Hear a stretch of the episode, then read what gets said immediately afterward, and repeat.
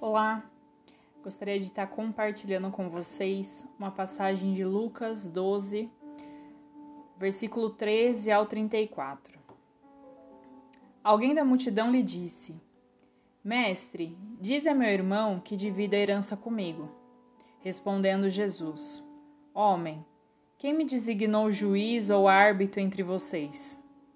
Então lhes disse: Cuidado, fiquem de sobreaviso contra todo tipo de ganância. A vida de um homem não consiste na quantidade dos seus bens. Então lhes contou esta parábola. A terra de certo homem rico produziu muito. Ele pensou consigo mesmo: Que vou fazer?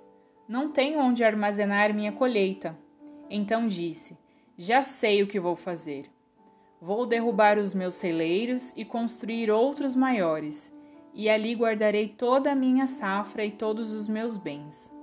E direi a mim mesmo: Você tem grande quantidade de bens armazenado para muitos anos. Descanse, coma, beba e alegre-se. Contudo, Deus lhe disse: Insensato esta mesma noite a sua vida será exigida. Então, quem ficará com o que você preparou? Assim acontece com quem guarda para si riquezas, mas não é rico para com Deus. Dirigindo-se aos seus discípulos, Jesus acrescentou: Portanto, eu digo a vocês: não se preocupem com sua própria vida, quanto ao que comer, nem com seu próprio corpo, quanto ao que se vestir. A vida é mais importante do que a comida, e o corpo mais do que as roupas. Observem os corvos. Não semeiam nem colhem, não têm armazéns nem celeiros. Contudo, Deus os alimenta, e vocês têm muito mais valor do que as aves. Quem de vocês, por mais que se preocupe, pode acrescentar uma hora que seja a sua vida? Visto que vocês não podem sequer fazer uma coisa tão pequena, por que se preocupar com o restante? Observem como crescem os lírios. Eles não trabalham nem tecem. Contudo, eu digo a vocês que nem Salomão, em todo o seu esplendor, vestiu-se com um deles. Se Deus veste assim a erva do campo, que hoje existe e amanhã é lançada ao fogo, quanto mais vestirá vocês, homens de pequena fé. Não busque ansiosamente o que comer ou beber, não se preocupem com isso, pois o mundo pagão é que corre atrás dessas coisas, mas o Pai sabe que vocês precisam delas. Busquem, pois, o reino de Deus e essas coisas serão acrescentadas a vocês. Não tenham medo, pequeno rebanho, pois foi do agrado do Pai dar o reino a vocês. Vendam o que têm e deem esmolas. Façam para vocês bolsas que não se gastem com o tempo, um tesouro nos céus que não se acabe, onde ladrão algum chega perto e nenhuma traça destrói. Pois onde estiver o seu tesouro, ali também estará o seu coração. Essa passagem de Lucas é, tenho refletido bastante Hoje nós estamos vivendo tempos em que o nosso trabalho tem, tem sido é, muito desgastante, né? É, precisamos fazer diversas atividades, principalmente aqueles que têm um cargo maior dentro do, de uma empresa, de um escritório. É, tá havendo muito desgaste psicológico e muitas vezes a gente deixa a nossa essência de lado para que a gente venha buscar ainda mais as coisas da terra, né? O dinheiro, a conquista, a, a fama e acaba deixando aquilo que Deus tem reservado para nós.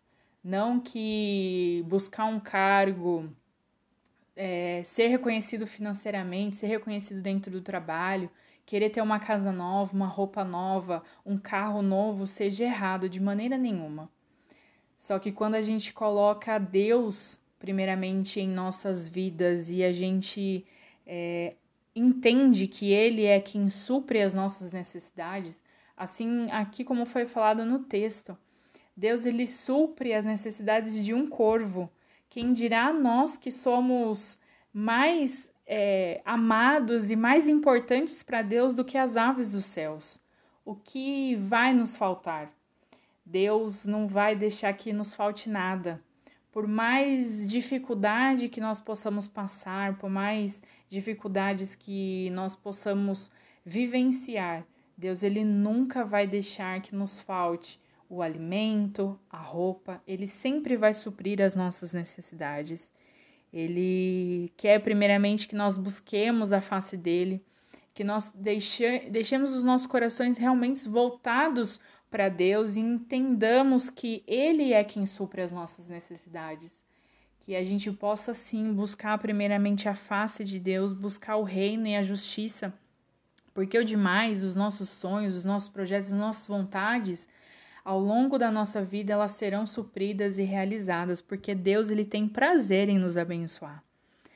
E um versículo que me chamou bastante atenção é o versículo 21. Assim acontece com quem guarda para si riquezas, mas não é rico para com Deus. E eu fui buscar na, no Google é, o significado de pobreza, de pobre. É, porque não adianta nós acumularmos riquezas aqui na terra e sermos pobres com Deus. E a pobreza, ela, ela significa falta daquilo que é necessário. E o que é necessário nas nossas vidas?